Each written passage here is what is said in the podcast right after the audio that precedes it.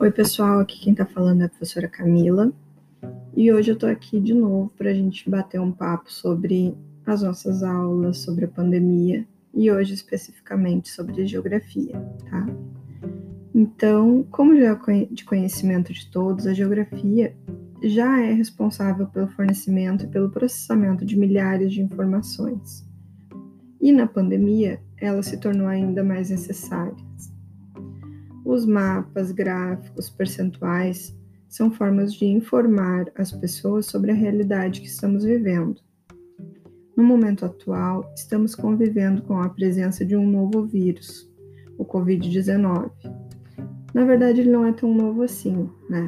Hoje, especificamente, já tem um ano que a gente convive com esse vírus assolando uh, diversas populações, diversos países, né? Então ele já não é tão novo assim. Esse vírus ele afeta diferentes pessoas de diferentes maneiras. A maioria das pessoas infectadas apresenta sintomas leves a moderados e não precisam ser internadas. Porém, estamos observando taxas cada dia maiores de mortalidade no Brasil. No dia de hoje, 22 de março de 2021, temos 294.042 vidas perdidas no Brasil. Isso representa 2,5% das pessoas que contraíram o vírus.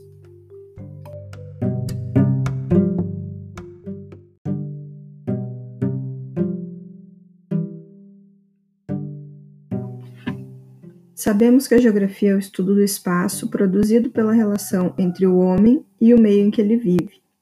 Então, nesse cenário, ela é fundamental. O cenário que eu estou falando é o cenário da pandemia.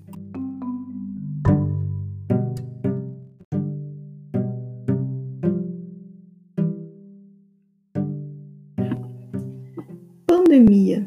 Que palavra é essa, né? A gente já ouviu falar sobre ela em alguns momentos da história, mas a gente nunca usou essa palavra tanto como hoje em dia. E tu sabe que o que, que significa essa palavra? Pois é, pandemia é uma epidemia muito grande que se espalha pelo mundo todo. E ela só pode ser considerada epidemia quando a doença é contagiosa. Como, por exemplo, muitas pessoas morrem de câncer, mas câncer não é uma doença contagiosa, então a gente não pode chamar de pandemia.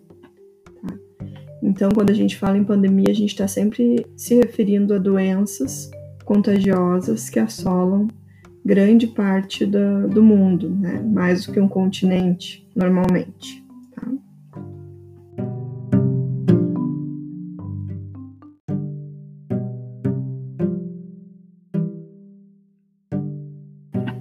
Voltando agora para a geografia, se vocês olharem o site covid.saude.gov.br, vocês encontrarão uma gama enorme de mapas, gráficos e tabelas que mostram a evolução da doença no Brasil, detalhando informações por estado e região. Ainda neste site, consegui visualizar que na cidade de Parobé, 118 pessoas não resistiram ao Covid-19 e que na cidade onde eu moro, Taquara, 106 pessoas já se foram. A minha ideia de mostrar a importância da geografia não era essa. Essa geografia mórbida que vemos todos os dias nos noticiários não é a geografia que queremos estudar, na nossa sala de aula principalmente. Mas ela é necessária.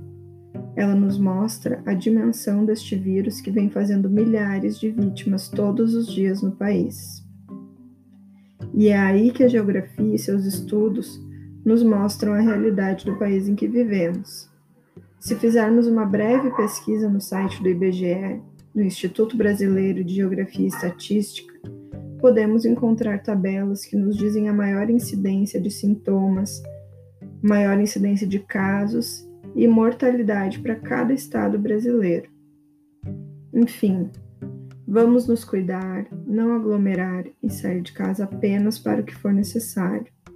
Vamos praticar o isolamento geográfico para que logo possamos nos ver, nos abraçar e voltar à nossa normalidade. porque já estamos cansados de ver mapas indicando mortes todos os dias. Podemos ficar só com a previsão do tempo, não é mesmo?